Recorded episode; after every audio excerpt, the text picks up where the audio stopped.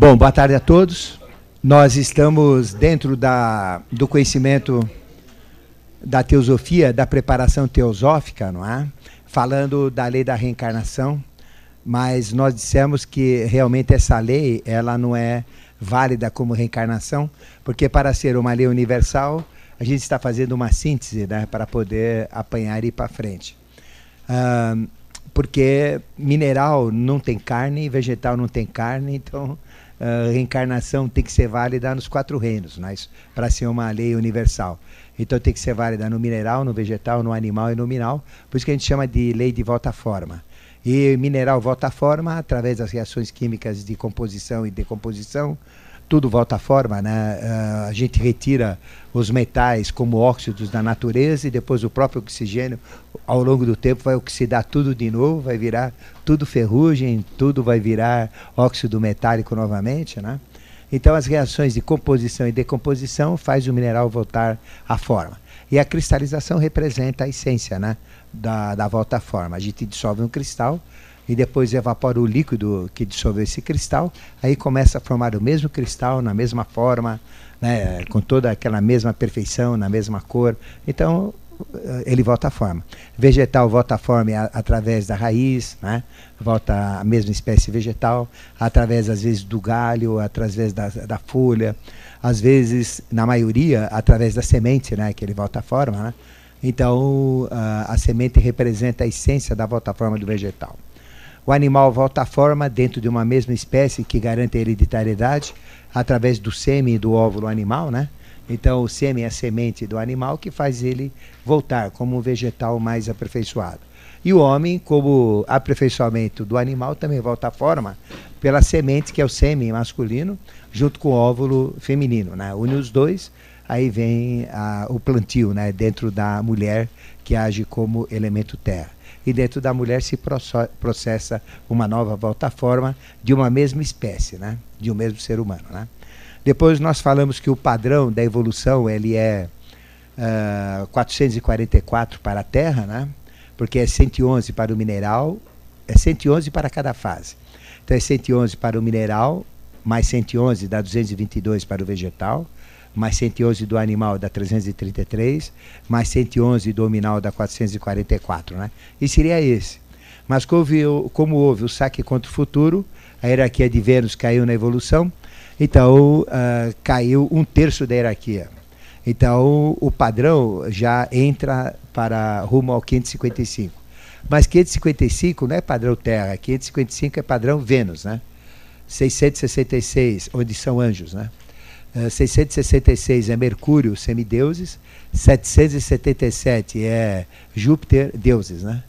Mas como um terço da hierarquia de Vênus caiu em valor no contexto evolutivo, então a gente vai ter um terço a mais além dos 444. Vai ter um terço do futuro que é Vênus, né? Então, eh, no final da evolução humana, que vai acontecer quando a Terra atingir 4 bilhões 320 milhões de anos, nós vamos ter cinco reinos o quinto reino vai ser o angélico, né? E uh, aquele homem ou mulher, né, ser humano, que adquiriu o padrão evolutivo e que puder agregar uma mônada angélica de Vênus, vai ser de Vênus. Mas somente um terço da humanidade vai poder fazer isso, né? Então não é 100% que vai virar anjo, porque anjo é o, é o futuro, é o quinto sistema. Mas a gente teve um saque que vai poder antecipar parte disso, né? Tá certo? Então, quanto que dá um terço? Né? Dá 33,3%. Né? Então, 33,3% da humanidade pode estar além do padrão humano, que é o padrão angélico. Né? Mas vai ser difícil um terço da humanidade atingir esse padrão. Mas alguns, uma boa parte vai atingir, tá certo? Então, este é, é o resumo uh, que a gente fez. Uh, a mônada, ela cresce e ela diminui Mônada é uma unidade de consciência. Ela tem uma propriedade. Ela se dilui mantendo a mesma essência, o mesmo valor. Então, nós, na realidade, cada um de nós somos um sétimo de um ser. Né? Então, junto com a gente, tem mais seis sétimos na evolução, que totaliza sete sétimos. Quando eu tiver o valor dos sete sétimos, ou seja, quando eu valer, é, valer equivalente aos meus valores por mais seis pessoas, ou ter o valor integral de sete pessoas, eu subo um degrau, né? Então estou num degrau acima, sete vezes potencializado. E lá eu vou ser subdividido, né? É, vou ser um sétimo de, de outros com mais seis maiores. E se eu agrupar sete naquele nível, vou para um outro nível, né? Que seria o nível maior. Então essa seria a escada da pirâmide evolucional, né? Então ela começou de um ser que se manifestou de uma forma trina. Este ser é Melquisedeque. A manifestação trina dele no planeta Terra são a Maitreya, que às vezes muda de nome, às vezes ele é Buda, às vezes ele é Krishna, né? mas hoje é Maitreya.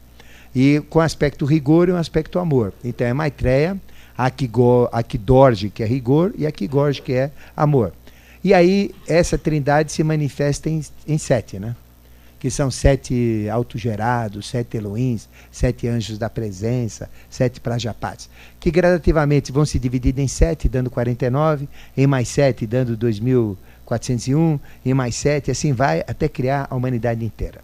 Então, se a gente pegar o nível mais baixo, né, evolutivo, sete deles vai subir um nível que está lá embaixo ainda evolutivo. Sete deles, então vai, né? Vai, vai subindo assim.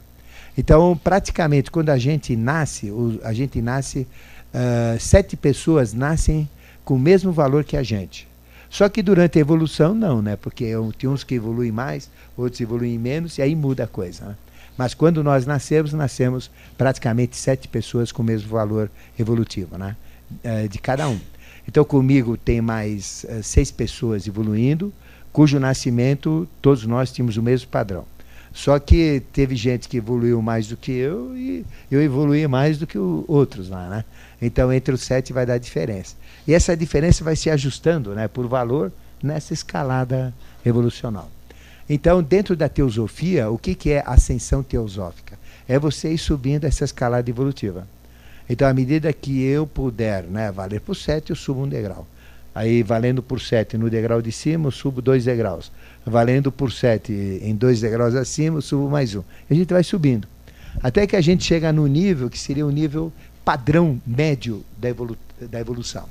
E esse nível padrão médio da evolução, ele é medido. Como? Ele é medido através dos registros do ponto bindu. Então nós temos um ponto na extremidade do coração chamado ponto bidu que dá os registros evolutivos. Né? Então todos os meus corpos físicos, é, o aperfeiçoamento que a gente foi tendo ao longo da história, esses registros estão no ponto bindu.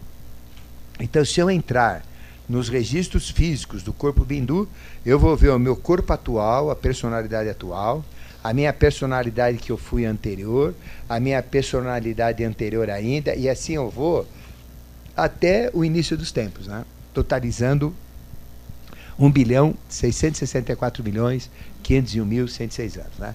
Isso chama-se registro acástico do passado. Né? Mas além de ter o registro físico, eu também tenho o registro etérico, vital do meu corpo vital, de todos os meus corpos vitais que eu tive. E quando que eu recebi o primeiro corpo vital? Né? O registro físico vai até o início da raça adâmica. O corpo etérico não, a raça adâmica não tinha corpo etérico, né? ela só tinha corpo físico. A segunda raça a gente chama hiperbórea, aí já tinha o corpo etérico.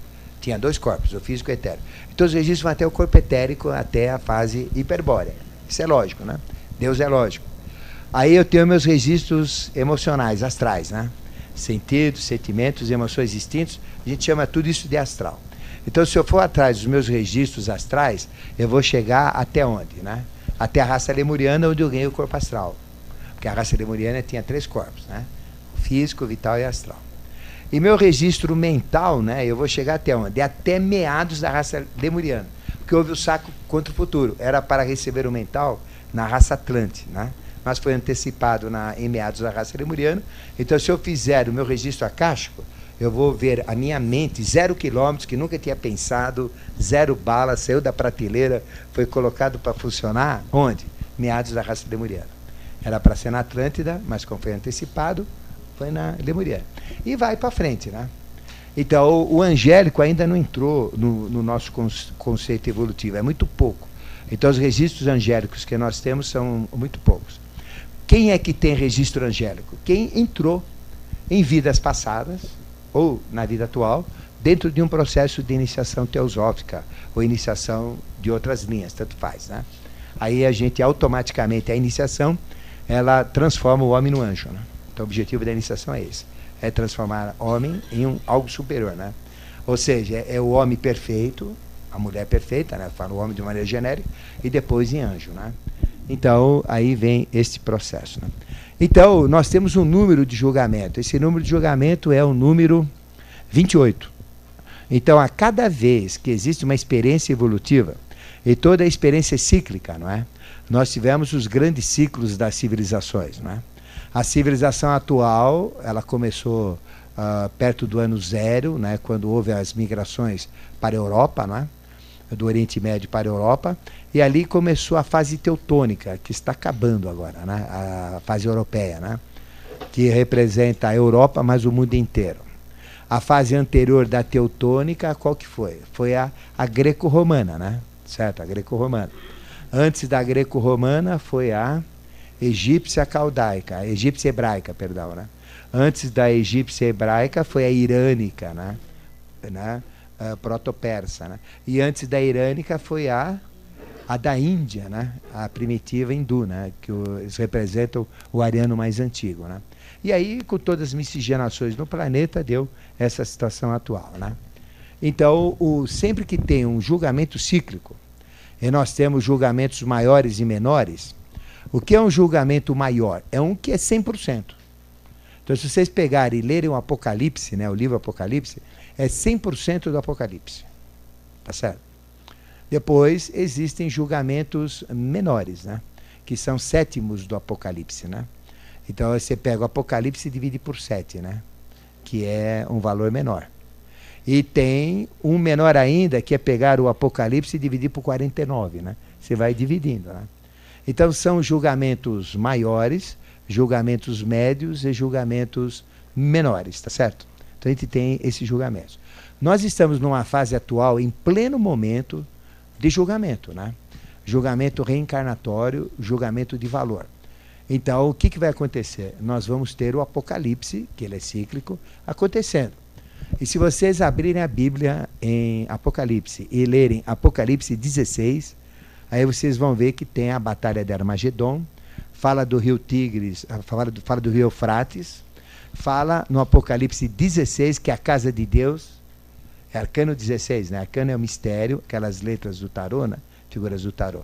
E o 16 chama casa de Deus. Então, onde que está Deus aqui na Terra, né? Está na humanidade, né? Que é o reino mais evoluído. Está em todos os reinos. Deus está no mineral, no vegetal, no animal e no hominal, né? Porque tudo é expressão de Deus. Mas o mais importante é o reino hominal, que é o nosso quarto reino, né? Então a humanidade é a casa de Deus. Então quando eu pego o tarô arcano 16, eu estou falando da humanidade. Né? E chama a torre. Vocês tiveram recentemente, no dia 11 de setembro de 2001, a queda das torres gêmeas de Nova York, né? as Twin Towers. Né? Então ali vocês veem o fogo entrando no meio da torre, uh, pessoas se jogando da torre para o solo, né? é o próprio arcano 16, que é o momento cíclico. Foi um arcano mostrado para o mundo inteiro, onde realmente mostra que o julgamento está acontecendo. Né? O que vem depois do arcano 16? Vem os. Vem o julgamento mesmo, né? Que é, vem o 17, o 18, o 19 e o 20, que é o julgamento. Né? Então, o julgamento é o anjo com a trombeta, né? que aí, aí vai julgar. E o Apocalipse 16 fala das sete taças. Então, se a gente ler o Apocalipse, não vai ser é, no mundo inteiro, vai ser parcial. Então, tudo que o Apocalipse fala vai ser parcial, porque nós, nós não estamos uh, julgando uma raça-mãe completa, né, que é a raça ariana. Mas estamos mudando da quinta subraça para a sexta subraça, ou da quinta fase teutônica para a sexta, que a gente chama bimânica. Então, todas as crianças que estão nascendo a partir de 21 de março de 2006, elas têm registros reencarnatórios diferenciados tem DNA diferenciado, né? Tem duas mentes as crianças que nascem, né? Eu fiquei feliz porque a minha netinha nasceu agora dia 22, né? A Estela, né? O nome dela é Estela, é.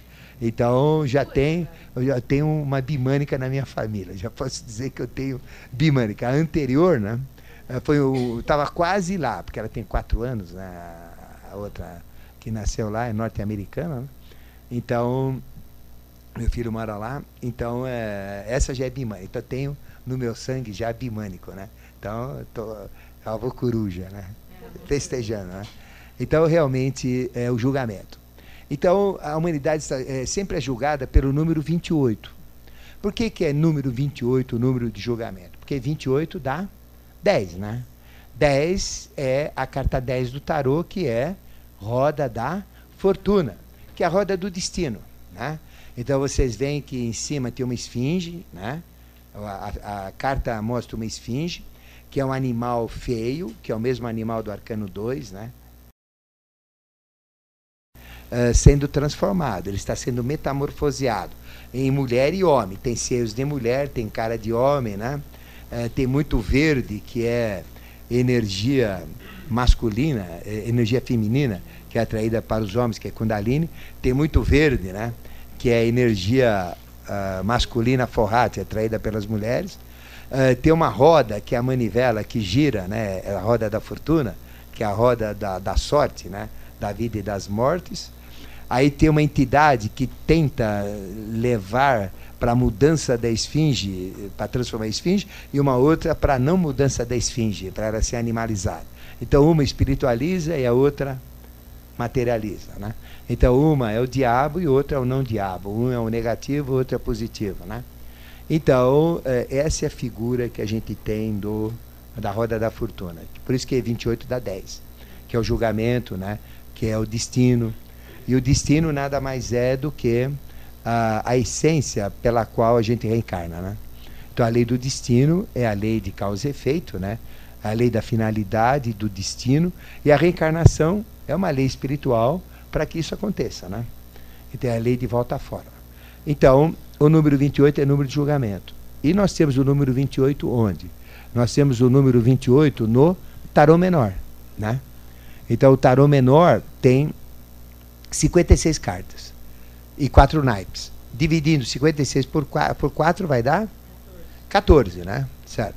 Então existem 14 cartas femininas, né? uh, negativas. Quais são as 14 cartas femininas negativas? Elas formam o tarô menor. O tarô maior vai do 1 ao 22, são 22 cartas. E o tarô menor começa na 23 e vai até 78, que dá 56 cartas a mais. Então o que acontece? Qual que é a carta primeira do tarô menor? É Rei de Paus. Então, o paus significa o primeiro aspecto negativo né, feminino. Tá? Então, depois vem 14 eh, cartas negativas.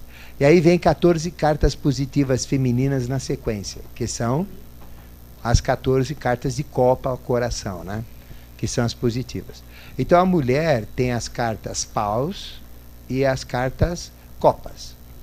Uh, paus sinteticamente falando, uh, teosoficamente falando, representa a bagueta, que é o instrumento de magia feminino maior. Né?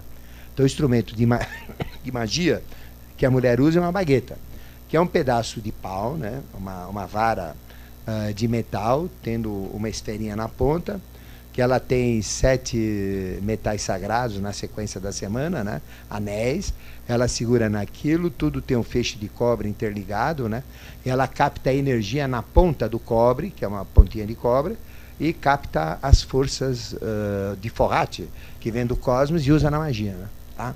Então esse é o instrumento de magia feminina e é o paus, tá certo? Depois, o outro aspecto da carta positiva que a mulher tem é o útero dela, né? Porque no útero é feita a maior magia que a mulher pode fazer, que é a magia do sangue, né? Onde o sangue da mulher dentro do útero fertilizado, quando a mulher engravida, ela transforma sangue em quê? Num ser, né? Ela transforma sangue em cabelo, sangue em coração, sangue em fígado, sangue em ossos, né? Que é a maior magia que tem. Então aí vem o processo da magia, que é o útero, e aí vem o graal, que é feminino, né? Chama o graal, né? Que é, mas é a taça, ela é feminina, né? Então é a taça, onde o sangue tem todo o potencial de transformação. Aí os rituais de Eucaristia, os rituais de, de, de sacrifício, os rituais sagrados, né, estão sempre relacionados a esses valores. Então, a mulher tem 14 fatores negativos, que a gente chama de nidanas, ou problemas que ela tem, e 14 fatores positivos que a gente chama de escandas, ou coisas boas que ela tem, que ela tem que trabalhar. E o homem também tem as outras 28 cartas restantes, né, das 56. Então ele tem 14 cartas negativas representadas pela espada, né? Começa com o rei de espada e vai até o as. Não existe um no tarô menor, porque um é espiritual e não existe nada unitário na manifestação. Tudo é polar, tudo tem o seu contrário, tudo tem o seu oposto, tudo tem o seu complemento, tudo tem o seu encaixe, né? Certo? Não tem nada que seja unitário. Não pode ter, né? Porque tudo é polar. Na manifestação tudo é polar. Então o que acontece, né? A espada é instrumento de magia masculino, né? Então o homem na espada, que tem todo um processo construtivo, tem todo o seu potencial. E a espada representa todos os fatores negativos. E a mulher usa a bagueta para transformar os valores negativos da mulher. O homem usa a espada para transformar os valores negativos do homem, né? com a força da espada. Né? E o homem tem o ouro, né? que representaria o quarto, as cartas positivas, 14 cartas positivas. Então nós somos, nós somos julgados em cima de um valor. E esse valor é cíclico. Então, cada vez que vem um comandante de um ciclo um dirigente de um ciclo, que a gente chama de avatara, depois a gente vai explicar melhor, mas por enquanto é o que comanda o ciclo. Então Jesus comandou do ano 5 até 2005, acabou Jesus, não tem mais Jesus. Né? Então Jesus já não faz mais parte da raça ariana. Né? Pode ter movimento evangélico, pode vender santinho, isso tudo continua, mas a essência espiritual já não vibra mais. O que vibra é a volta de Jesus. Né? É o mesmo Jesus, mas com uma outra consciência mais rica, mais forte, que é uma consciência não mais uh, teutônica, né? Porque Jesus é que deu a consciência teutônica do ano 5 até o ano 2005. De 2006 até 4006, a consciência não é teutônica, é bimânica. Então as crianças nascem com duas mentes, a mente usual que a gente tem, que é o mental concreto, mais a mente abstrata. Então, nessa transição, né, quem que vai quem que não vai? Né? Então, existem regras. E as regras que foram estipuladas por Melquisedeque em revelações do próprio Melquisedeque, que é o rei do mundo, que comanda toda a evolução planetária, determinou o seguinte, né, que quem nasceu antes de 1939 volta automaticamente.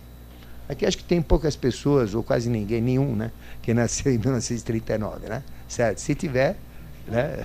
Acho que não tem, né? Mas esse já volta automaticamente, tá certo? Não precisa nem. Não é nem julgado, não tem julgamento. Ele volta automaticamente. Mas quem nasceu de 1939 até o momento que ele morrer, né? Na fase atual, nessa fase de morte, de transição, uh, aí ele vai ser julgado se ele vai voltar ou se ele não vai voltar. Né? Então depende do valor que ele tem. E que valor que é esse? 28. Então, como é que funciona o 28? O 28 ele é flexível. Para cada fase, uh, aquilo que ele tem de bom e aquilo que ele tem de ruim, ele é flexível e ajustado, mas é sempre vale 28. Vai valer sempre até o final da evolução do nosso planeta, é sempre 28. Então nós temos que atingir, uh, uh, nós temos que ter no máximo né, menos do que o máximo aceitável como mal. Então, todos nós temos mal e bem dentro de nós. Né? Às vezes, ah, eu não sou má, eu não sou mal. Não, não é tão assim, mas tem um pouquinho. Né? E se não tem, é bom. Então, no julgamento, você já tá, passou por essa fase. Mas tem pessoas que não vão passar. Uh, pessoas que são maléficas. Por exemplo, em Brasília, a possibilidade de passar é baixa, porque a corrupção é, ela já estoura o limite, já estourou o limite. Ainda mais sistema da saúde que faz os outros sofrerem, já estourou o limite. Já esse não volta mesmo. Esses não voltam. Então, esses deputados nojentos, asquerosos, que estão fazendo todas essas falcatruas, toda essa corrupção, não voltam. Eles vão para um bolsão aí. E só vão voltar numa época ruim novamente, para ajudar a vacalhar mais ainda quando for época. Eles não voltam.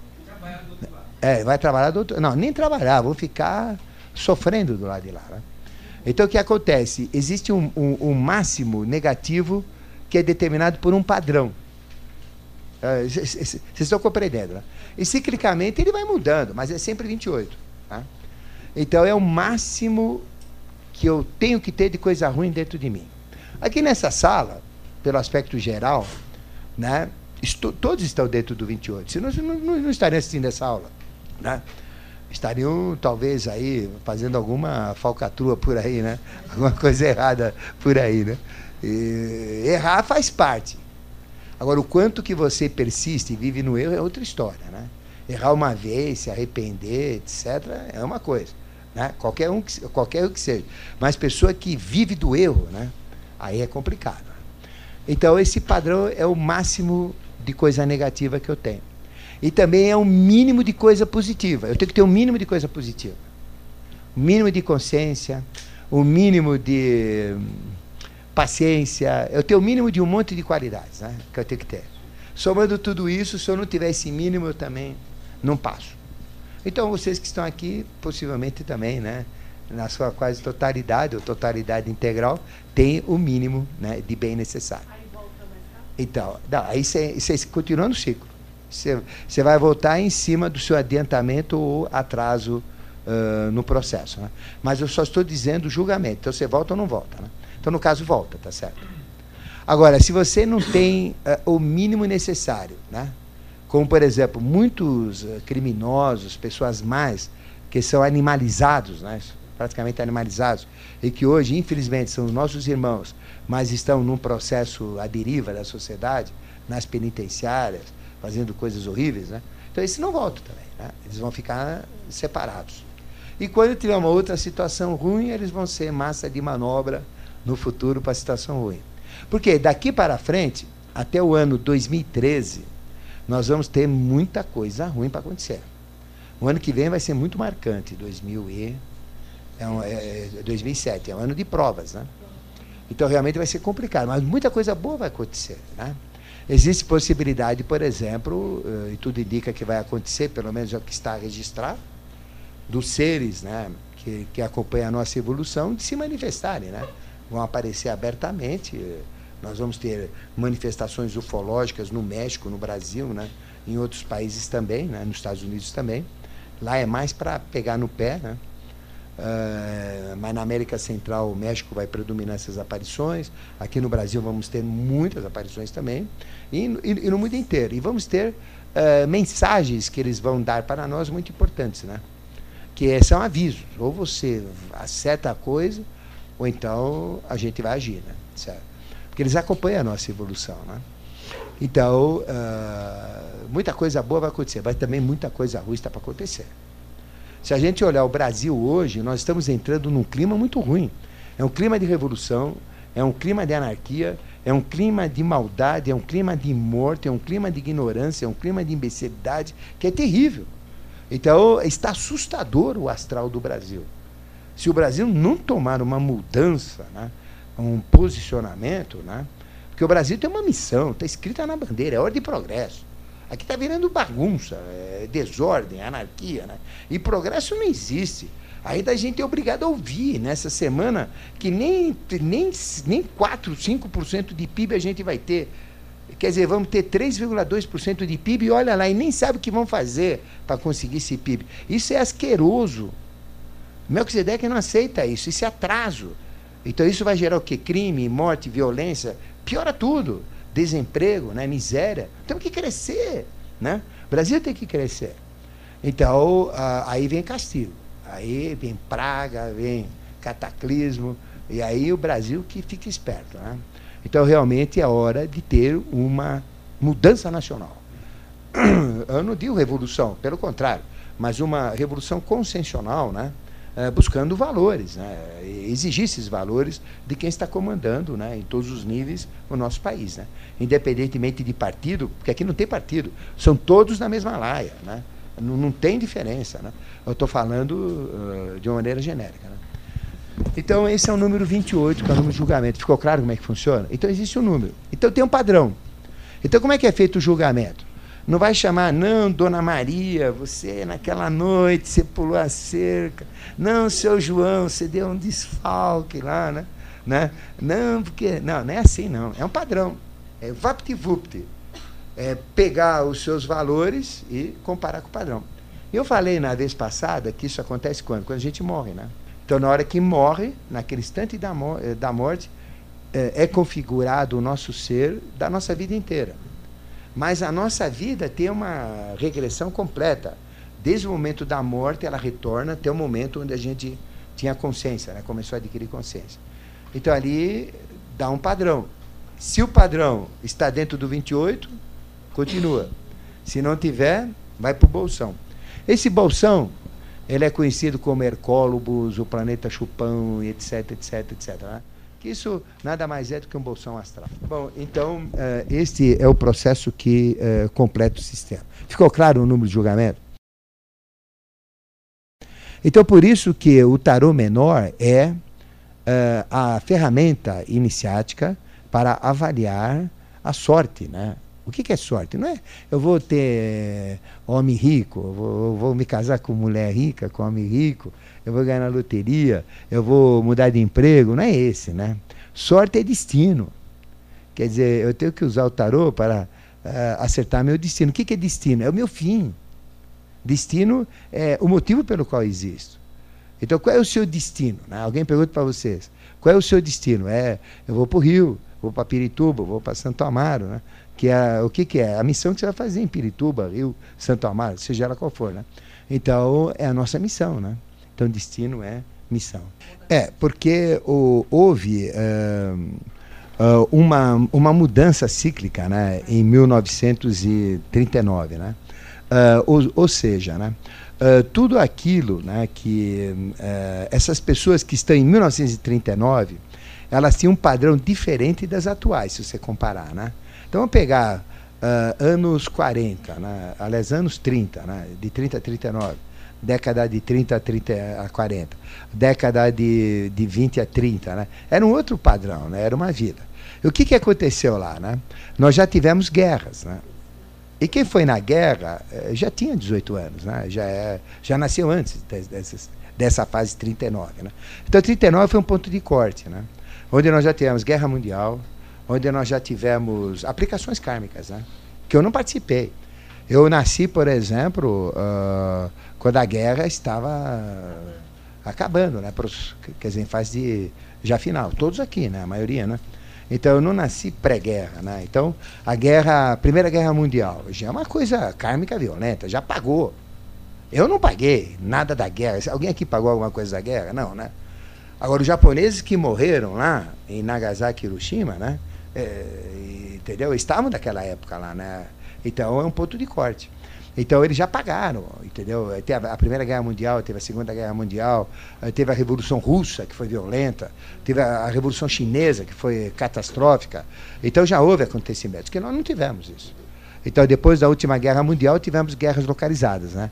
como Coreia, Vietnã, o Iraque agora, Afeganistão, né? Uh, Indochina. Né? Então, uh, quer, quer dizer, o Vietnã agora, né? primeiro Indochina, depois Vietnã, mas não foi de uma maneira mundial, foi localizada. Né? Então, aqueles envolvidos nisso também é feita uma escolha. Né? É, tem valor, porque ele já pagou, ele já sofreu. Por exemplo, uma pessoa que estava em casa e é torricada, né, de uma, sem mais nem menos, por uma bomba atômica, né? É, será que Deus é tão injusto assim? Vai falar, pô, vamos dar uma colher de chá para esse para esse pessoal aí, né? Daquele que não foi queimado vivo, né? Certo? Derretido vivo, né? Melhor dizendo. Uma coisa sórdida o que fizeram. A coisa, coisa mais nojenta que a humanidade fez até hoje foi explodir duas bombas atômicas em cima de cidades. Né? Isso o americano vai pagar caro. Isso é coisa. Olha, não tem preço que eles vão pagar. É uma coisa terrível. O Maluf, por quê? Não, pera porque só. Calma, calma. Você tem que considerar duas coisas. Duas coisas. Primeira coisa, né? Quem nasceu em 1939, né? Automaticamente volta, né? Certo? Volta, né? Então o Maluf nasceu antes de 1939. Vamos supor que. Faz conta que nasceu, vai. Mas ele eh, não é uma pessoa comum. Ele é diferente. Ele mexeu com muitos. Então ele tem um outro processo. Entendeu? Então o caso dele, mais do que nunca, é que não volta mesmo. Né? Porque uh, não é porque nasceu em 1939 que volta. Tem que ver o segundo aspecto, são duas coisas. O primeiro aspecto é 1939. está uh, dentro do padrão né, médio, quer dizer, não é o, o número de julgamento, mas está dentro do número de padrão da época, de 1939, volta. Né? Não está, não volta. O caso dele, né, pelas falcatruas que tem, não vai voltar tão cedo. Né? Bom, então, uh, o, o, então o processo é esse. Né? Uh, quem estabelece esses valores, esses padrões, são os comandantes do ciclo, que são os avatares. Então, todo o processo reencarnatório, quem determina as bases, os valores, os julgamentos, uh, o plano do que vai acontecer, são os avatares. Então, Jesus, ninguém sabe o que é Jesus. Todo mundo fala que Jesus fazia milagres, aquele negócio todo que todo mundo conhece. Né? Mas ele tinha outra coisa. Jesus era o padrão. Ele viveu né, uh, sempre presente junto com a humanidade. Sempre esteve presente. Ele nunca deixou de estar presente com a humanidade. Usando corpos diferenciados. Por exemplo, José de Anchieta é Jesus, não, não é outro ser, é o mesmo Jesus. Né? Uh, então, ele vai seguindo seres. Ele está sempre no meio da humanidade. Só que eu não falo, eu sou Jesus. Né? mas ele é, ele interfere né, é, de uma certa maneira. Né? Então, tem muitos seres né, que são figuras de Jesus. Né? Uh, por exemplo, Pio XII, né, uh, realmente é também uma manifestação crística muito forte. Então, ele sempre acompanha. Agora, o valor integral, não. São expressões dele. Né? Note bem, não é ele na sua totalidade. Mas é ele que comanda o ciclo. Então, Jesus não viveu só naquela época, ao redor do ano uh, 30 aí, né, do ano uh, 23, né, certo? Mas sim, uh, bom, ou do ano zero, né, que aconteceu o, o, o, nascimento dele, quer dizer, o ano zero é o nascimento, né? Então, se Jesus morreu com 40 né, anos, foi no ano 40. Mas a gente sabe que ele nasceu no ano 7, antes do ano zero, e morreu com 33 anos, né? né, eh, dando 40 anos. Né? Então Jesus tinha que ter 40 anos. Então ele nasceu no ano zero, morreu com 33 anos. Então no ano 33 que ele morreu, né? Da nossa era, né? Foi o ano 33. Então veja que eh, Jesus comandou desde que ele nasceu no ano 7 antes do ano zero até quer dizer, a hora que ele teve consciência, né? Quando, ele te, quando é que ele teve consciência? Com 12 anos, né? Onde ele sumiu do contexto evolutivo, não é isso? Então foi no ano 5. Se ele nasceu no ano 7, mais 5 dá 12, né? Menos 7 com mais 5, né? 7 antes do ano 0 e 5 depois do ano 0 dá 12 anos, né? Idade dele. Então no ano 5 começou o ciclo dele e vai até 2005, né?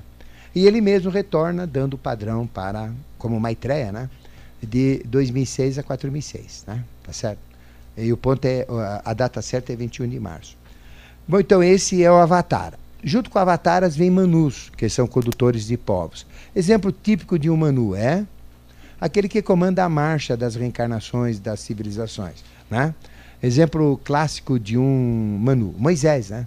que conduziu o povo hebreu né? pelo deserto. Né? Isso.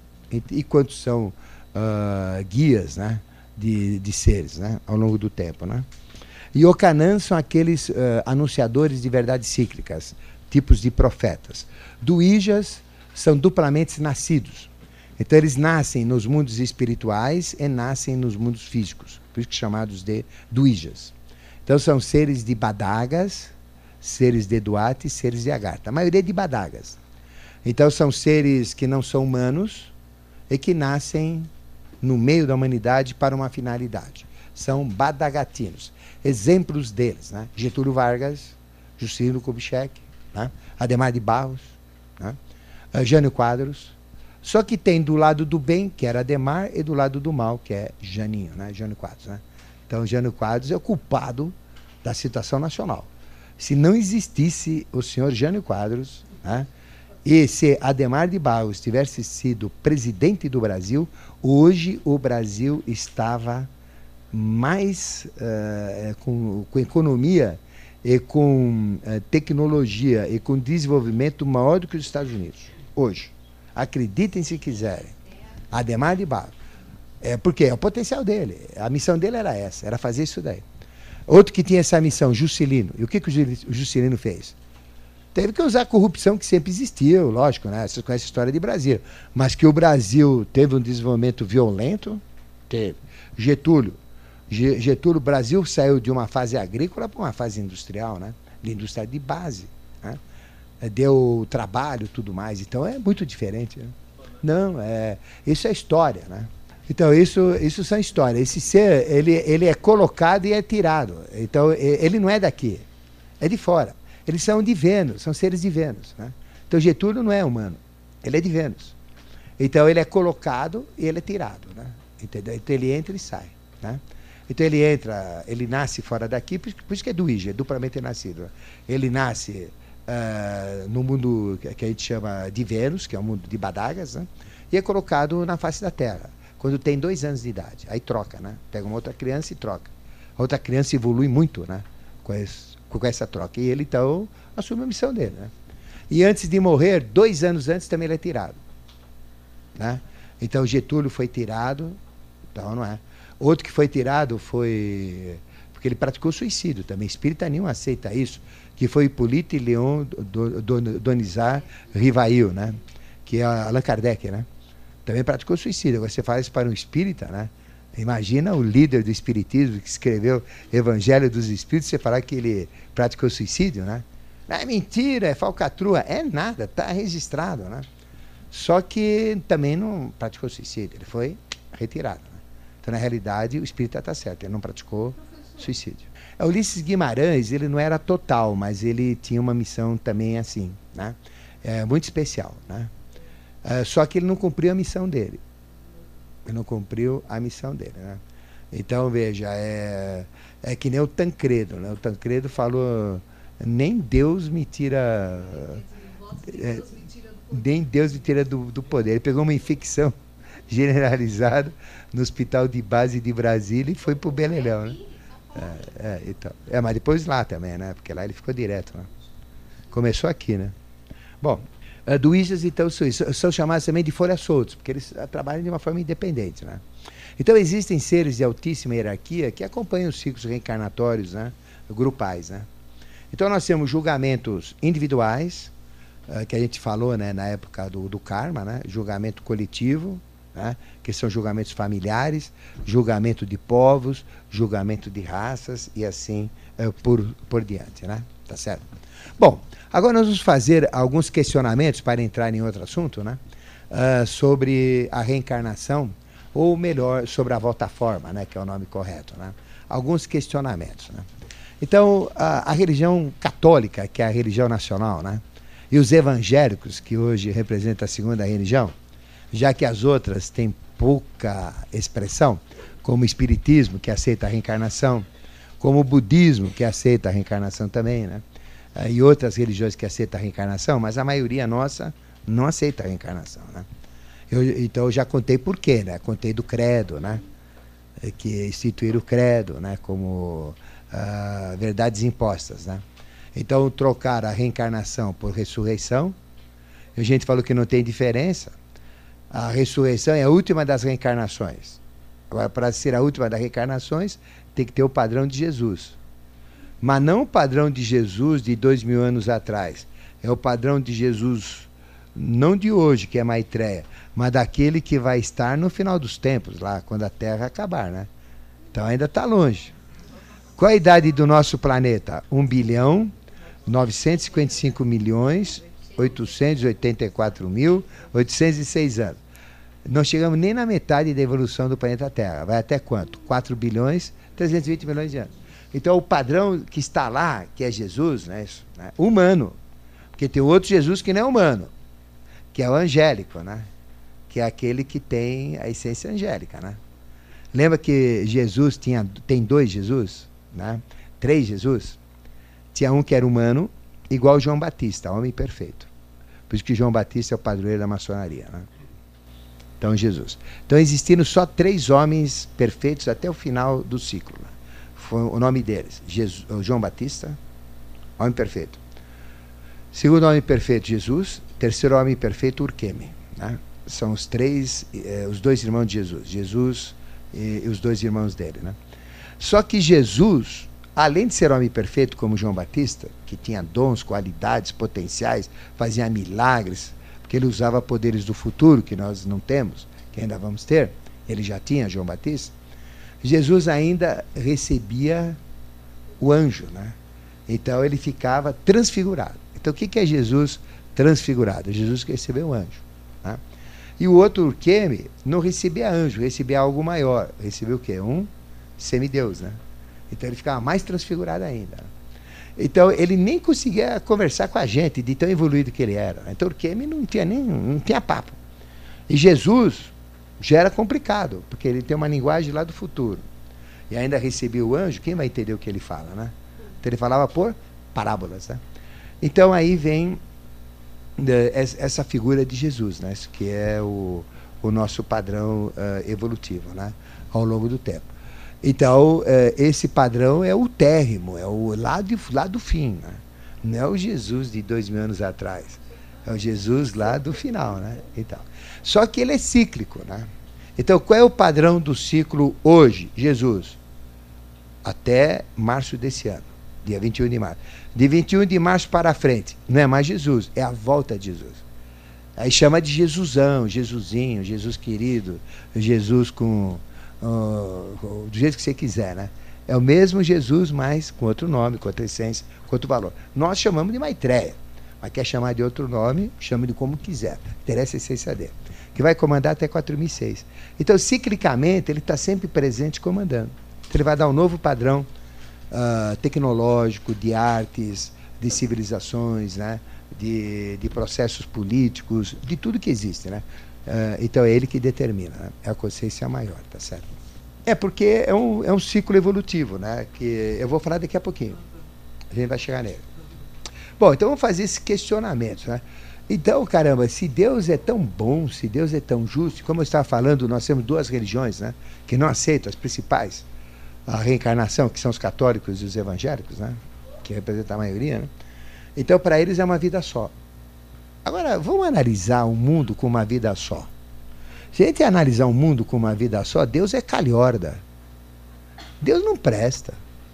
Deus é incompetente. Que Deus que é esse, né? Por que, que ele me faz nascer defeituoso? Cheio de problema. Por que, que faz o outro nascer tão bonito que até ganha dinheiro com a sua beleza? Né? Certo? Por que, que ele me faz eu nascer idiota e outro nasce um gênio? Né? Por que, que ele me faz nascer pobre, filho de uma prostituta e de um, de, de um assassino? Né? Por que, que o outro é filho de, de, um, de, um, de um empresário de uma professora? Mas, mas que Deus que é? Não, não é justo isso. Agora, para quem é filho, para quem nasceu do lado do bem, né, na, na, na situação favorável, Deus é maravilhoso. Mas, mas para quem nasceu lá na, na cascadura, Deus é cruel, né? Então, uma vida só é muito dura, né? Ela revolta as pessoas, né? Então, se a gente perguntar por que, que existe o bonito e o feio, o perfeito e o defeituoso, né? Por uma vida só, deveria nascer todo mundo dentro de um padrão, pelo menos, né? E as coisas acontecerem em cima de um padrão, né? Então, a gente fica com o pé atrás, né?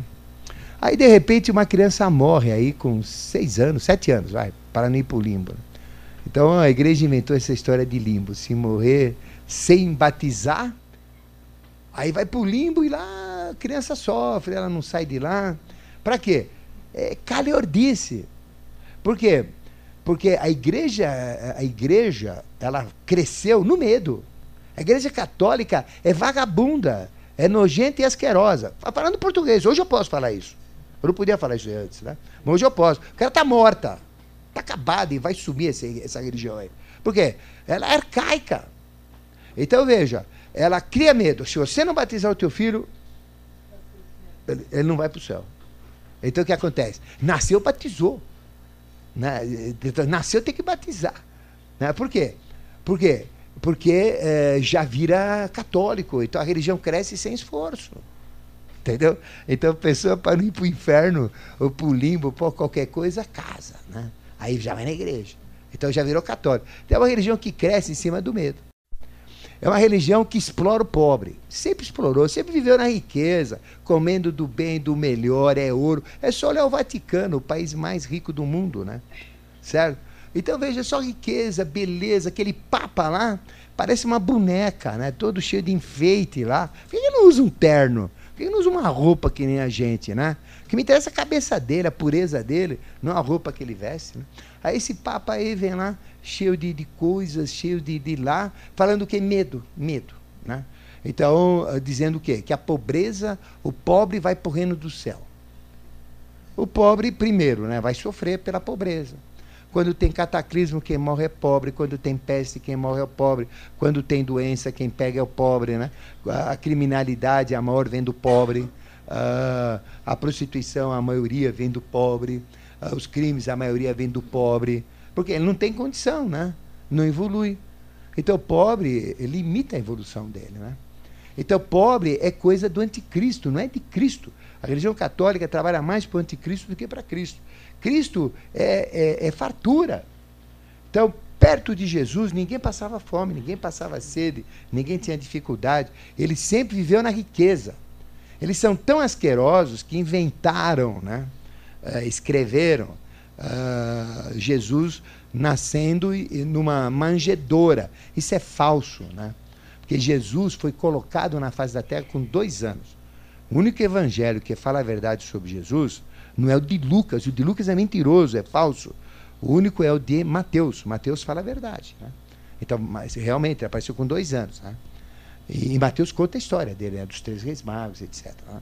Então, caramba, uh, ele, ele abriu a porta de uma, de uma, da melhor casa da região. E um menino inteligentíssimo, de dois anos, para receber os reis magos. Né? Entendeu? Então é totalmente diferente de um bebê. Nunca ninguém viu Jesus beber. É uma mentira. Ah, os pastores pastorando, né? Pô, mas faz o inverno lá naquela região, né? Ah, no dia 25 de dezembro, que ninguém consegue sair lá. O sujeito pastorando, nem a ovelha fica lá fora, ninguém fica lá fora. Né? Isso é absurdo, tudo mentira, tudo falso. Né? Então a igreja promove o que? O medo. Medo do limbo. Aí é pecado original. Você já nasceu com o pecado. Você vai para o inferno se você morrer. Então você tem que ser batizado. Assim que nascer, vem logo aqui. Batizou, virou católico. Olha que calhordice. É, olha, eles são malandros. Então tem que batizar já para virar católico. Por isso que ela cresceu do jeito que, que cresceu, né? Então aí é medo de inferno. É pobreza. Aí o que, que ele fala? Temer a Deus. É outra calhordice. Se eu temo a Deus, eu não amo a Deus. Porque se eu temo, eu vou fugir dele. Né? Eu não vou me aproximar dele. Quando eu tenho medo, eu enfio o rabo no meio das pernas e vou correr para longe. Né? Então, como é que eu vou chegar a Deus? Então, veja que a Eucaristia é a maior farsa. Né? Porque ele faz Eucaristia para ter Deus dentro de si e, ao mesmo tempo, ele fala para você temer a Deus. É uma incoerência total esse catolicismo, cheio de padres pedófilos. Né? Eu falo porque eu estudei para ser padre e saí de lá para não virar frango de padre. Então, é terrível isso daí. Né? Então, veja, você olha assim uma religião dessa, mentalidade da Idade Média, né? Querer o quê? Querer. Por isso que a humanidade está do jeito que está. Por isso que a corrupção no Brasil está do jeito que está. Porque é uma religião fraca. O que, que um católico muda, muda quando vai na igreja? Vai lá na missa, papapá, com medo de ir para o inferno. Confessa com medo para não ir para o inferno. Comunga com medo para não ir para o inferno. Né? É tudo medo. Uma religião que vive do medo. Que é a prova que eles estão na Idade Média? Recentemente.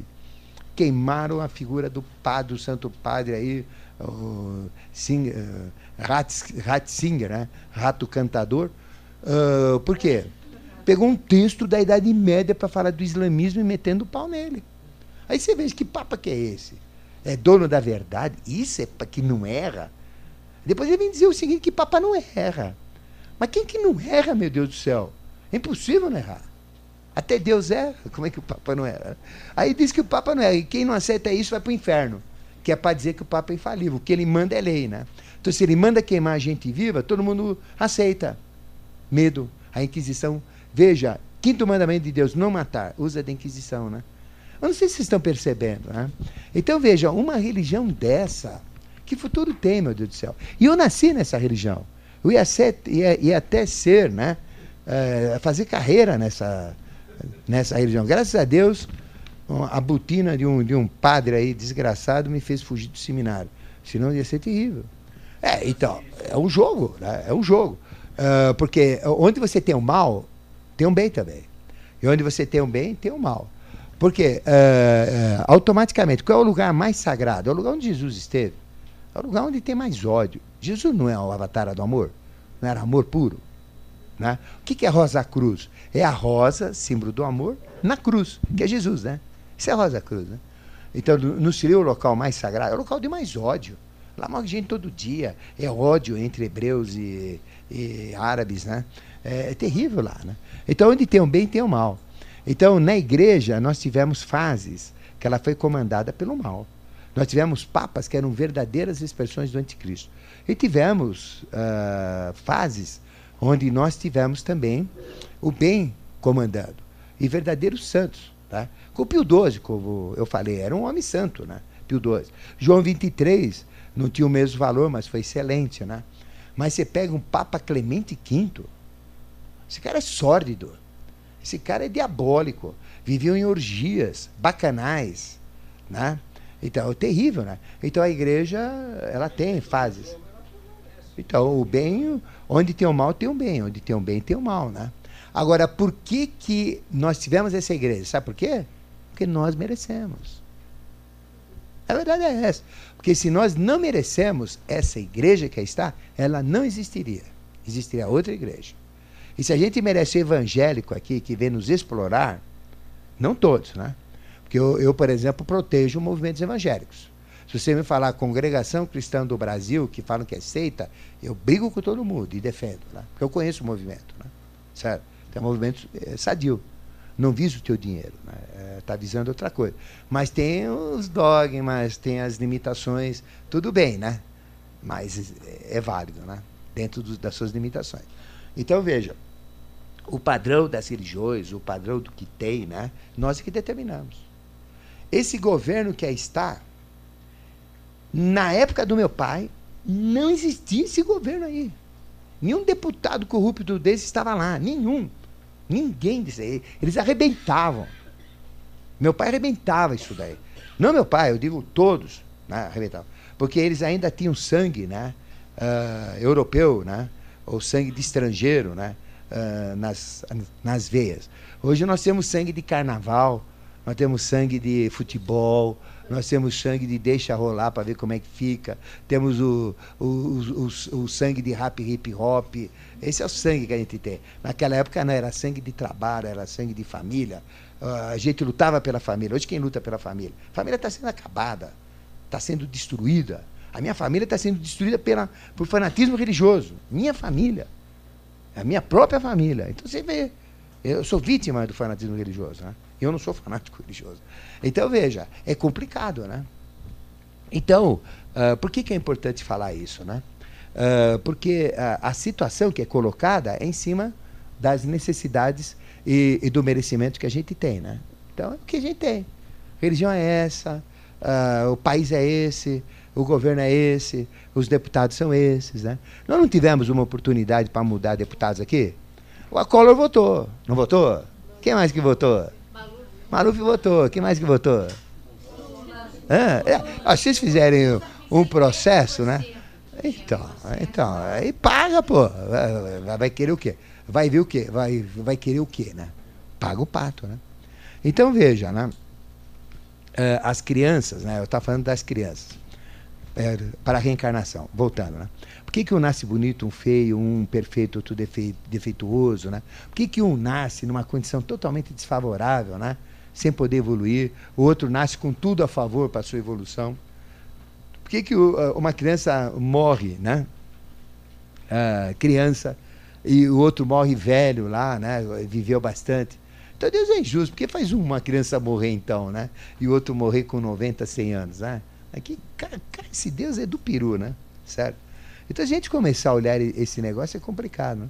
Aí chega o momento lá uh, que a igreja fala da ressurreição aí volta com o corpo, aí volta todo mundo, né? E aí a gente vai voltar. Bom, você concorda que se vai voltar todo mundo, vai voltar o homem da caverna também? Ou ele não é gente? Ele não vai ser julgado? Que, que cérebro que ele tinha, o homem da caverna? O nosso primata. Não era católico.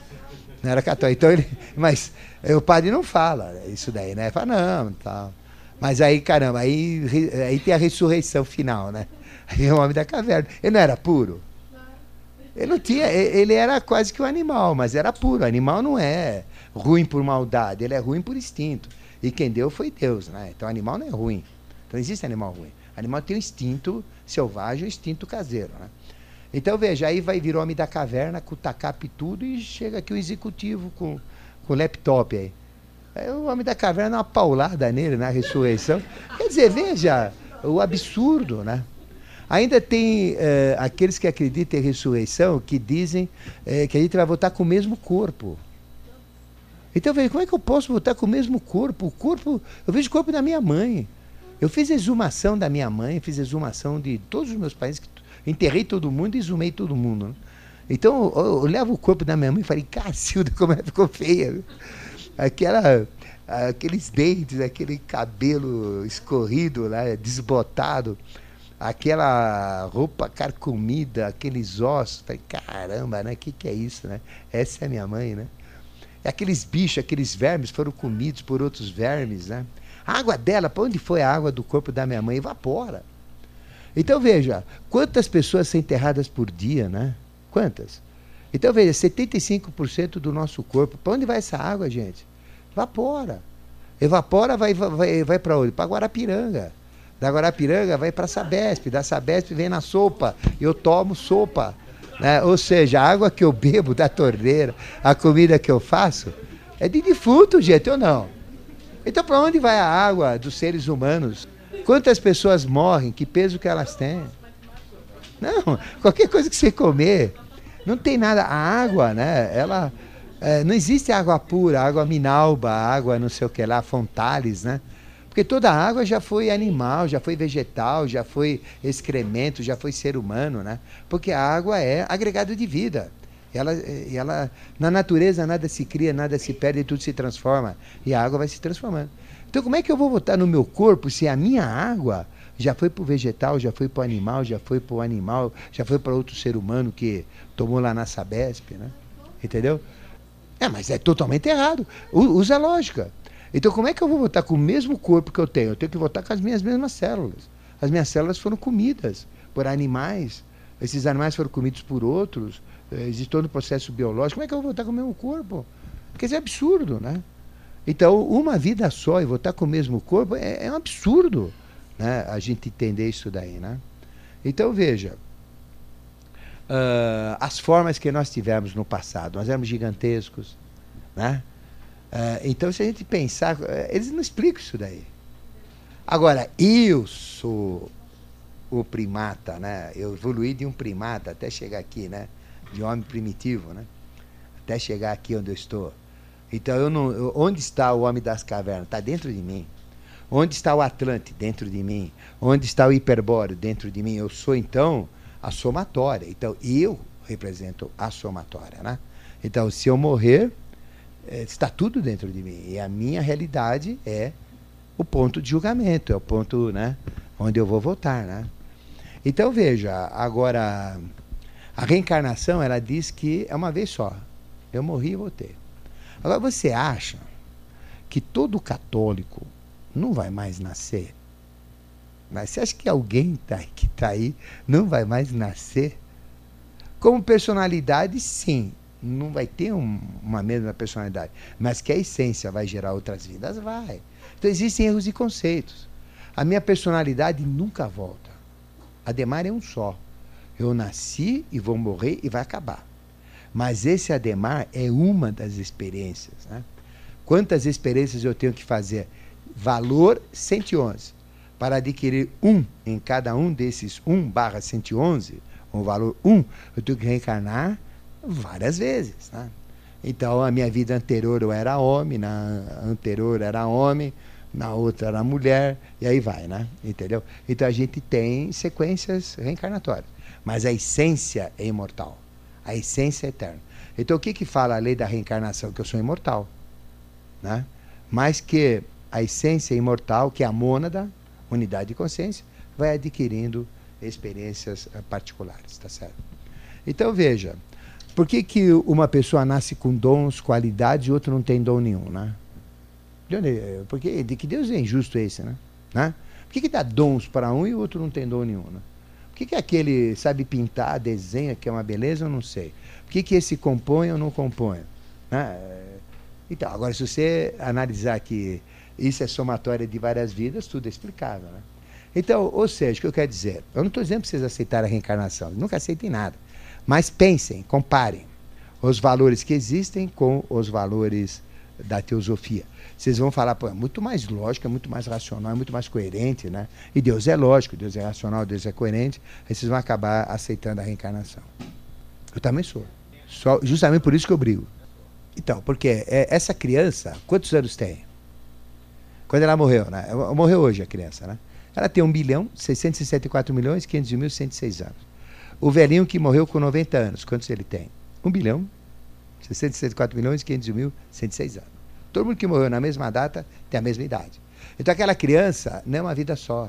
É isso que eu quero dizer. Ela é acúmulo de uma série de, vida, de vidas. Só que naquela vida, como criança, né, por motivos diversos, que a própria evolução imprime no contexto evolutivo, né? Ela teve uma vida curta, morreu com 5 anos, morreu com 7 anos. Mas na somatória é igual. Entendeu? Então ela não é uma criança. O julgamento é da mônada, é da somatória. Então a personalidade não teve experiência, não tem nem o que julgar, né? Então ela retorna e faz uma nova experiência. Mas esse, esse é o processo. Alguém, alguém que nasce com 90 anos, aqui que morre com 90 anos, ele usou seu livre-arbítrio, ele interferiu, né?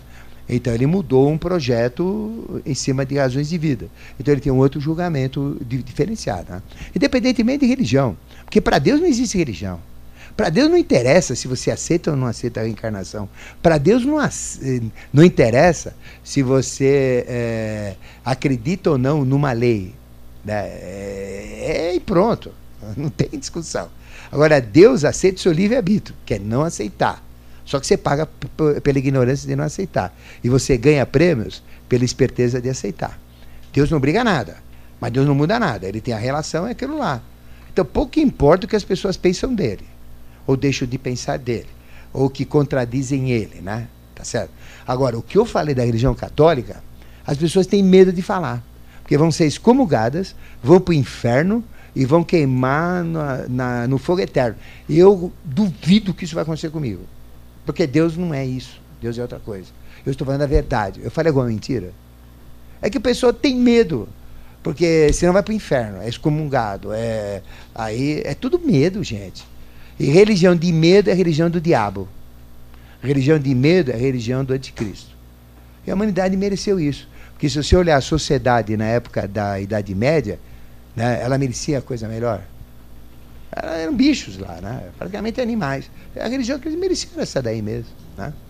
Agora, nós estamos numa nova era, nós queremos mudar, então nós queremos nova religião. Uma religião mais encorpada, né? mais interessante. Né? Então, se você, se você analisar, se você fizer uma reflexão na sua idade, né? É, tudo que você aprendeu da religião católica, o que você seguiu, você vai, você vai se questionar muito. Isso acontece, né? Mas o que acontece? É, a pessoa, quando tem uma idade mais avançada, não é o seu caso ainda, mas daqui a alguns anos vai ser, né? Uns 10, 20 anos, sei lá eu, quanto, né? Aí vai chegar um momento que a gente começa a pensar na morte. Né? Mais para frente, vai pensar na morte. A gente não pensa. Quando você pensar na morte, vê os medos novamente. Você vira criança. Aí então você fica com medo da morte, aí você acaba aceitando tudo aquilo. Aí você aceita Jesus, você aceita que vier, você aceita tudo. Você aceita até essas coisas. Então, poucas pessoas têm peito assim, né? De enfrentar até o momento da morte falar: é isso aqui, sou convicto disso e vou para frente. Vou ver lá, agora eu vou para o lado da verdade. Né? Essa é a realidade. Infelizmente é essa. Mas se você analisar friamente, é duro. É duro. É duro, é duro e é duro mesmo. E nós temos esse país, Brasil, culpado dele o que, que é? Educação nossa. Né?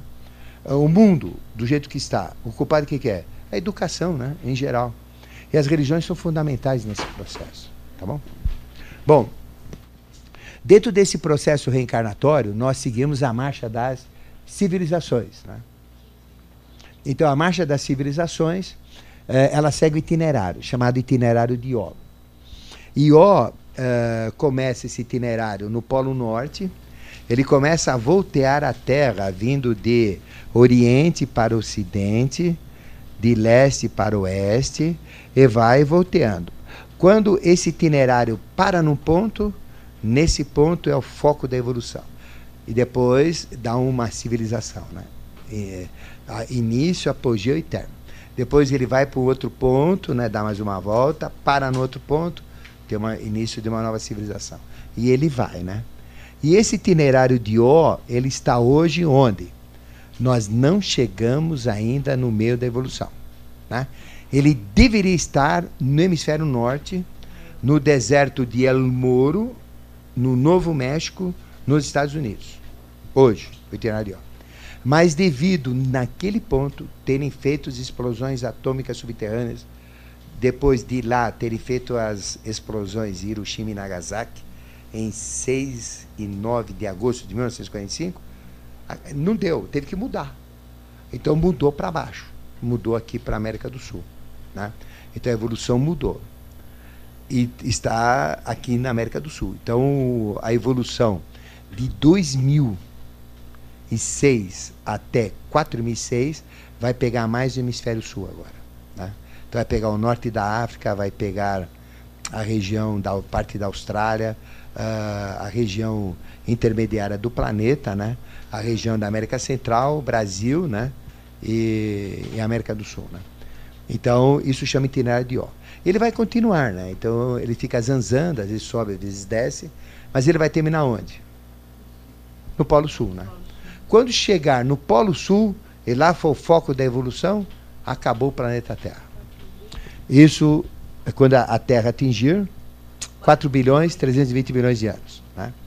Os pinguins que lá vivem vão ser uh, transformados em um, animal especialíssimo, muito, muito particular, muito parecido com o ser humano. Vai virar ser humano rapidamente, como ser humano vai evoluir rapidamente, e vão virar anjos. Então, o destino de um pinguim é se tornar anjo. Né? Então, o homem que derivar de um pinguim vai ingressar no ano angélico mais facilmente. Né? Aqui eu não sei se tem algum homem ou mulher, né? Que tenha sido pinguim. Como é que é o feminino de pinguim? Pinguinha, não? É, pinguim fêmea, né? Tá certo?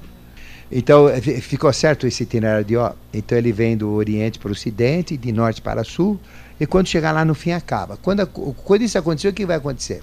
Da mesma maneira que saiu uh, um chumaço né, do Sol, que depois foi esfriando e formou a Terra, porque tudo que tem na Terra era o Sol, a Terra vai ser chupada pelo Sol, né? Pela gravitação vai ser chupada pelo Sol, e aí vai todo mundo se iluminar na marra, né? Derrete tudo novamente, né? E aí acaba, o Sol apaga, vai ficar apagado 4 milhões 320 uh, 4 bilhões 320 milhões de anos para acender novamente. E quando ele acender novamente, não vai existir mais a Terra. Vai existir o quê? Vênus. Então, em vez de ser Terra, vai ser Vênus. Aí vai todo mundo aqui para Vênus. Né? Aí começa a Vênus, aí começa tudo de novo. Né? Certo? Então, para nós é muito tempo, considerando a limitação humana. Mas para Deus isso é um piscar de olhos. Né? Tá certo? Então, esse é o itinerário de Ó. E Ó, na realidade, era uma sacerdotisa de 16 anos, linda de morrer, que Zeus era apaixonado. Ele era casado com Hera, que era ciumenta. Então, Hera era ciumenta. Né? Então ela mandou Argos para ir atrás dele. Argos é aquele ser que tem 100 olhos, que vê tudo, né? Um detetive particular. E aí ele contou, né, que tinha uma, uma sacerdotisa, aí Zeus que tudo sabe, já deu uma trancada no Horus, mas já era tarde, era sabia, né? Então, ele era mais esperto que ela. Então metamorfoseou essa sacerdotisa numa vaca. Então ela, o nome dessa Ió, que era sacerdotisa, virou uma vaquinha. Ele ia com a vaquinha, hum, né? Continuava do mesmo jeito. Porque ele não via a vaca, ele via sacerdotisa. A vaca era a Maia, os outros que viam vaca. Né? E ele ficava na cerquinha com a vaca. Né? Até que era falar, ah, é, essa lambisgoia vai apanhar agora. Mandou um mostardo, que é um vespão, né? no traseiro desta vaca.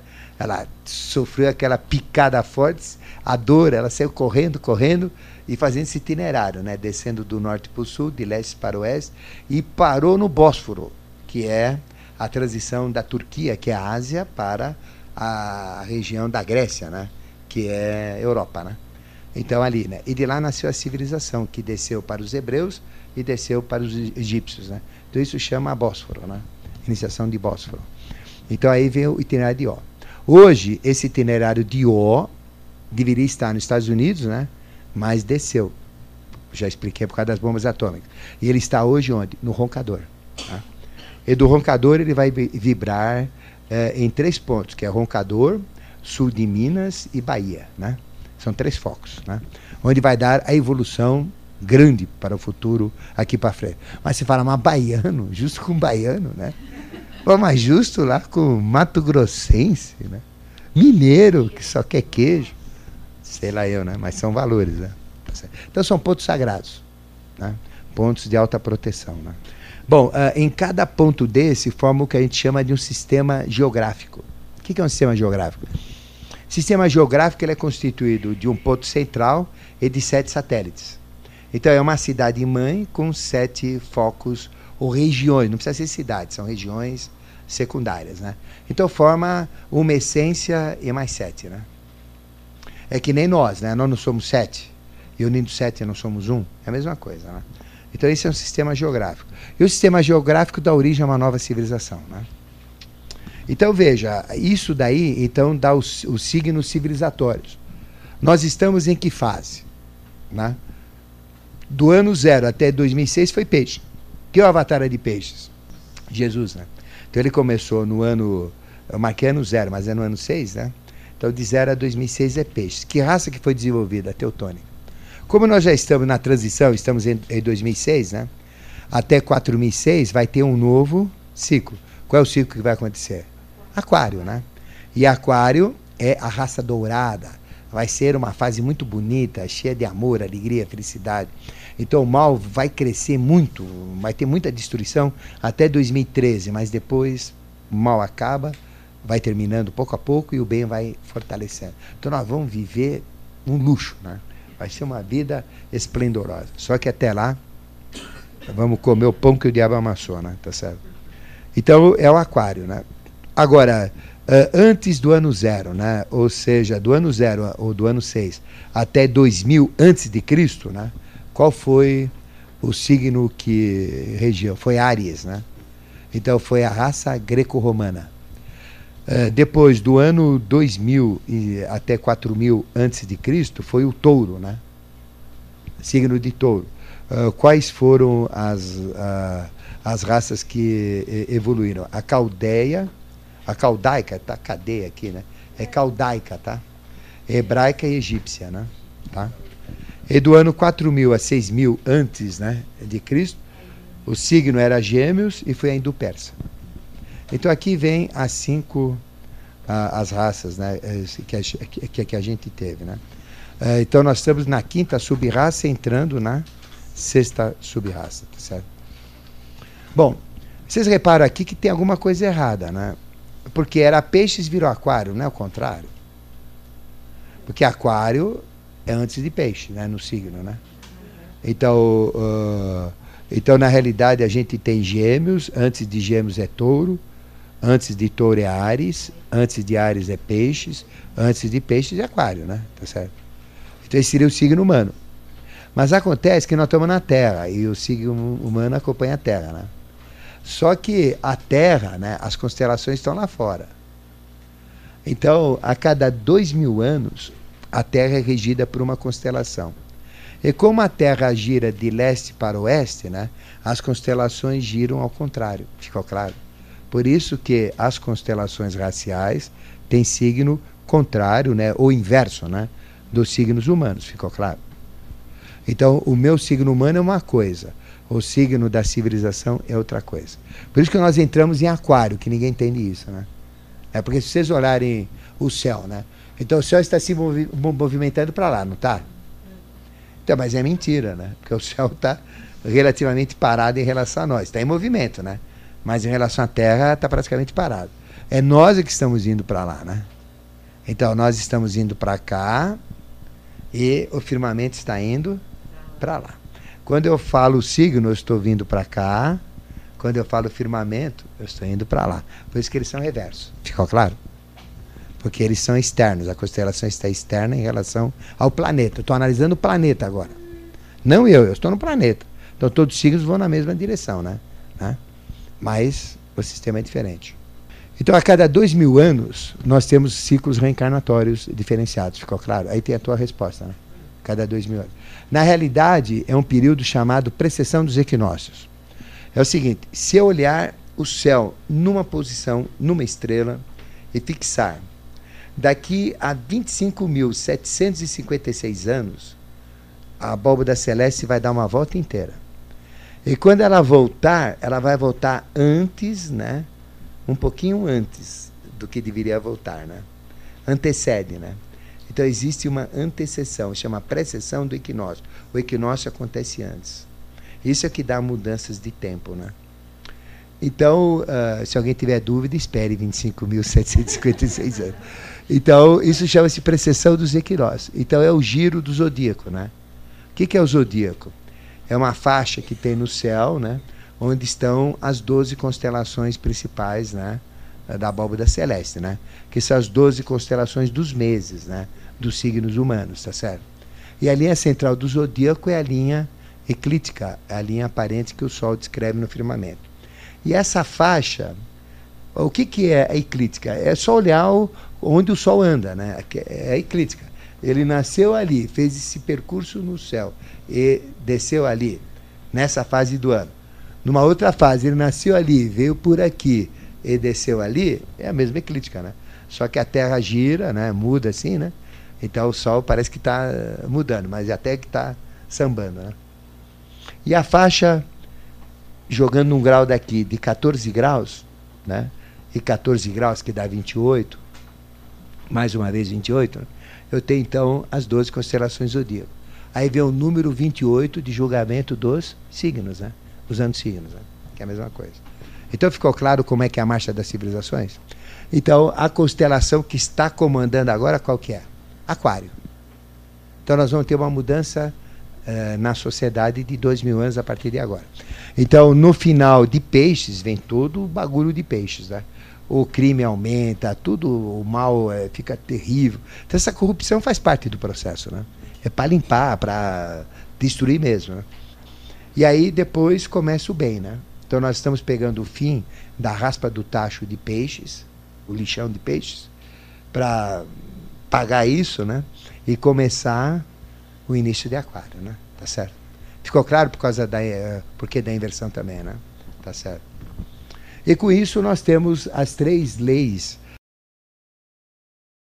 uh, básicas universais comentadas, né?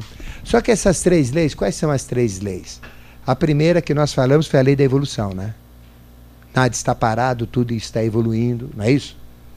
que mais que tem da lei da evolução? Ou seja, não tem nenhum corpo celeste que esteja parado. Ele gira em torno dele, ele translada em torno de, de centros e ele se desloca né, é, na expansão universal. Tudo está em movimento. Né?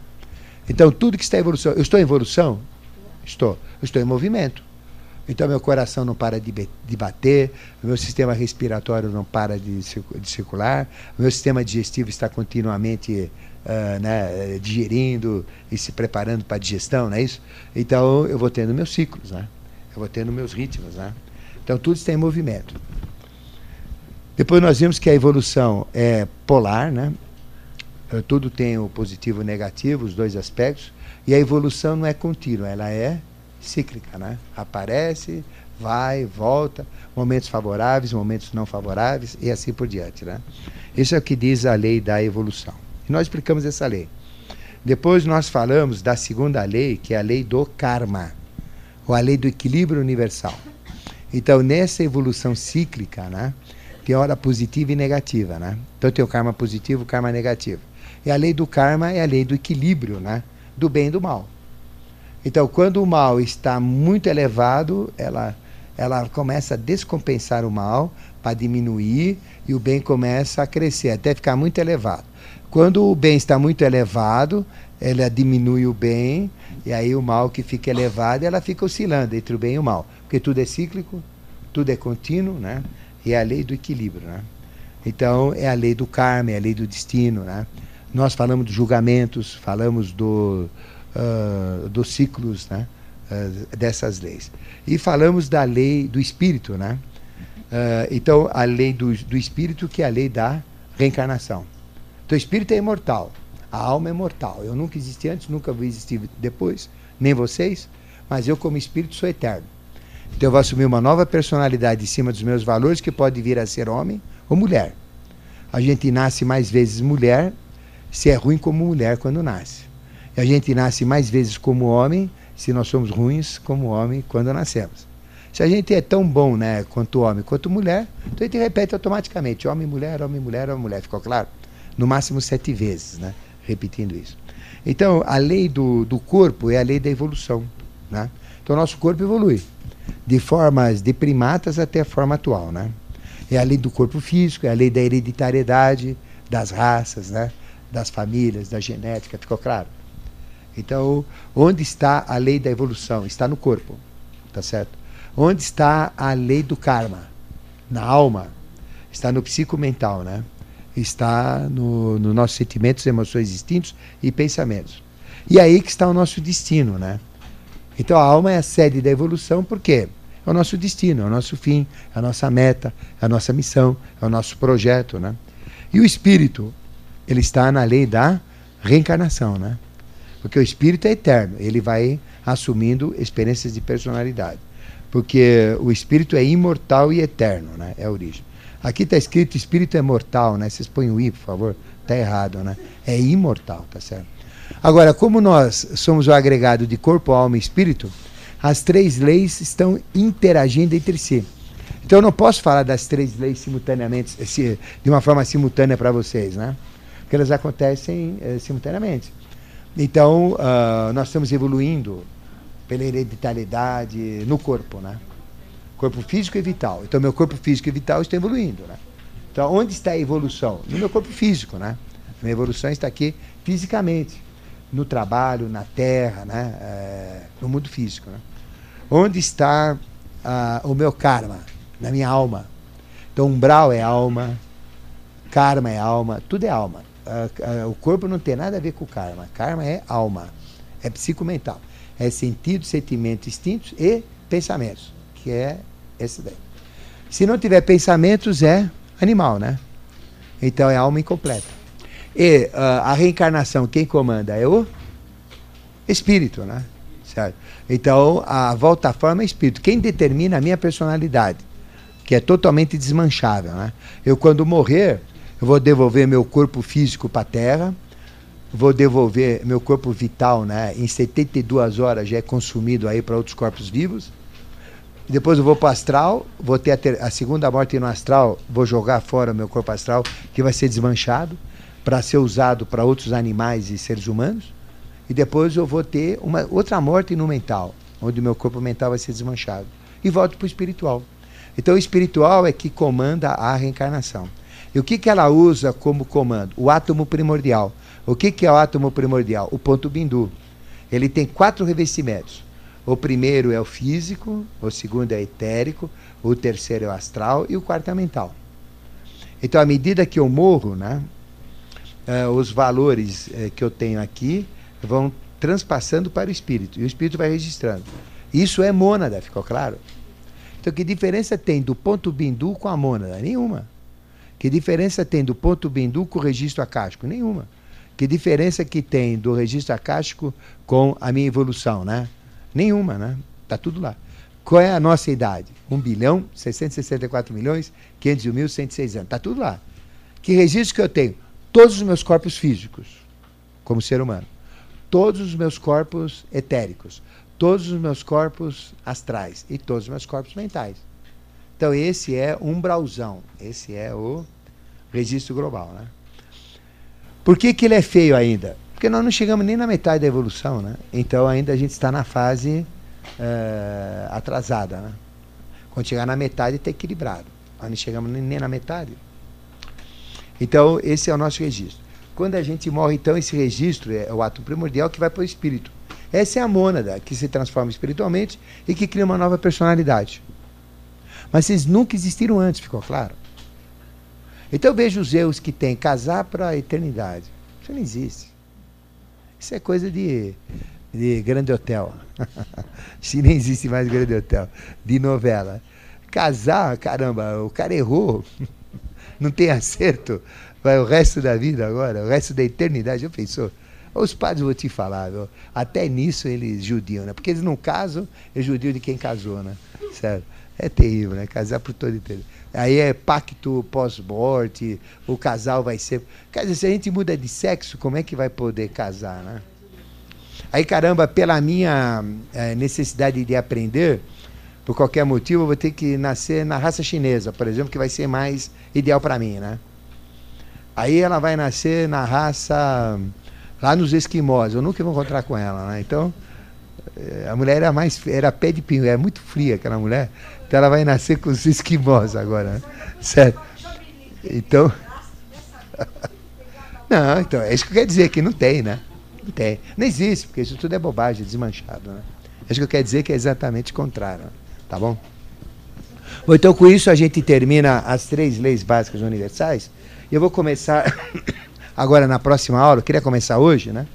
A, a, falar sobre a. Então, hoje nós terminamos todo o processo das, das justificativas, questionamentos da reencarnação, né?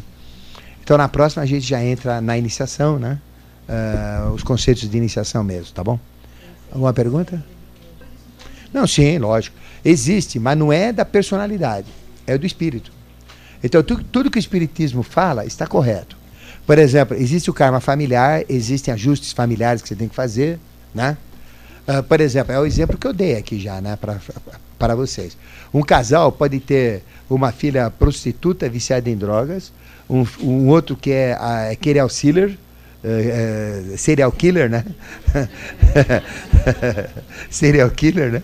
Uh, e o outro, um político corrupto, vai. Três, né? Pode ter três filhos. Eles não têm karma nenhum com eles.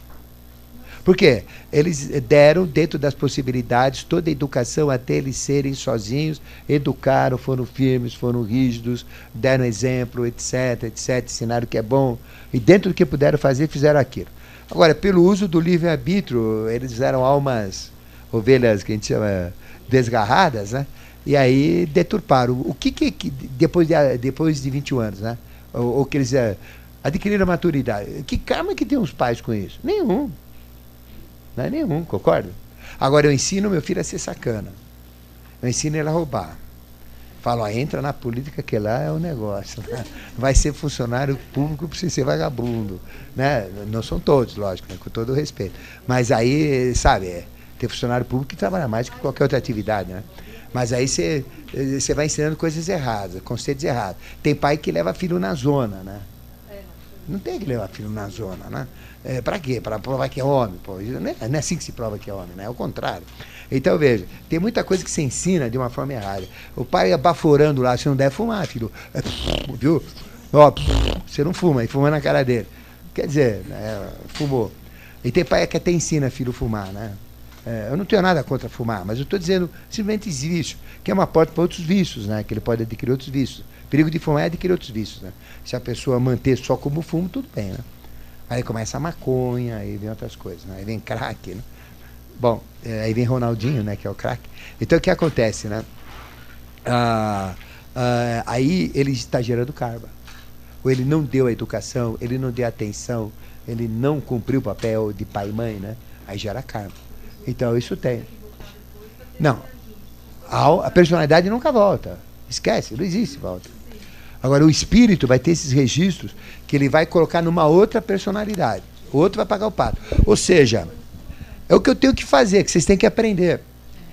Vocês têm que fazer o seguinte: chegar para vocês e falar, eu acredito que dentro de mim tem um Deus. É o meu eu superior. Vem aqui. Você está me ouvindo? Você é surdo? Não. Você está me ouvindo, né? Tá. Então, o que, que eu tenho a ver com a personalidade anterior? Por que, que você me joga todo esse trambique para eu resolver aqui? Você criou essa personalidade para resolver os problemas da outra, né? mas não foi eu que fiz. Você não me deu o livre-arbítrio? Então vou usar o livre-arbítrio. Então, meu amigo, vamos maneirar. Eu quero diminuir a minha carga. A gente consegue fazer acordo. Faz o seguinte, joga para o próximo, pô. Se o próximo não reclamar, ele que leva. Agora, se, É, mas a verdade é essa. Porque se você não reclamar, se você não reclamar, ele vai jogando. É o tal negócio. Vocês já trabalharam numa empresa? Chega alguém lá, faz isso. Ou chega outro, faz aquilo. Mas mais aqui. Pô, no final você está fazendo um trabalho da sessão inteira.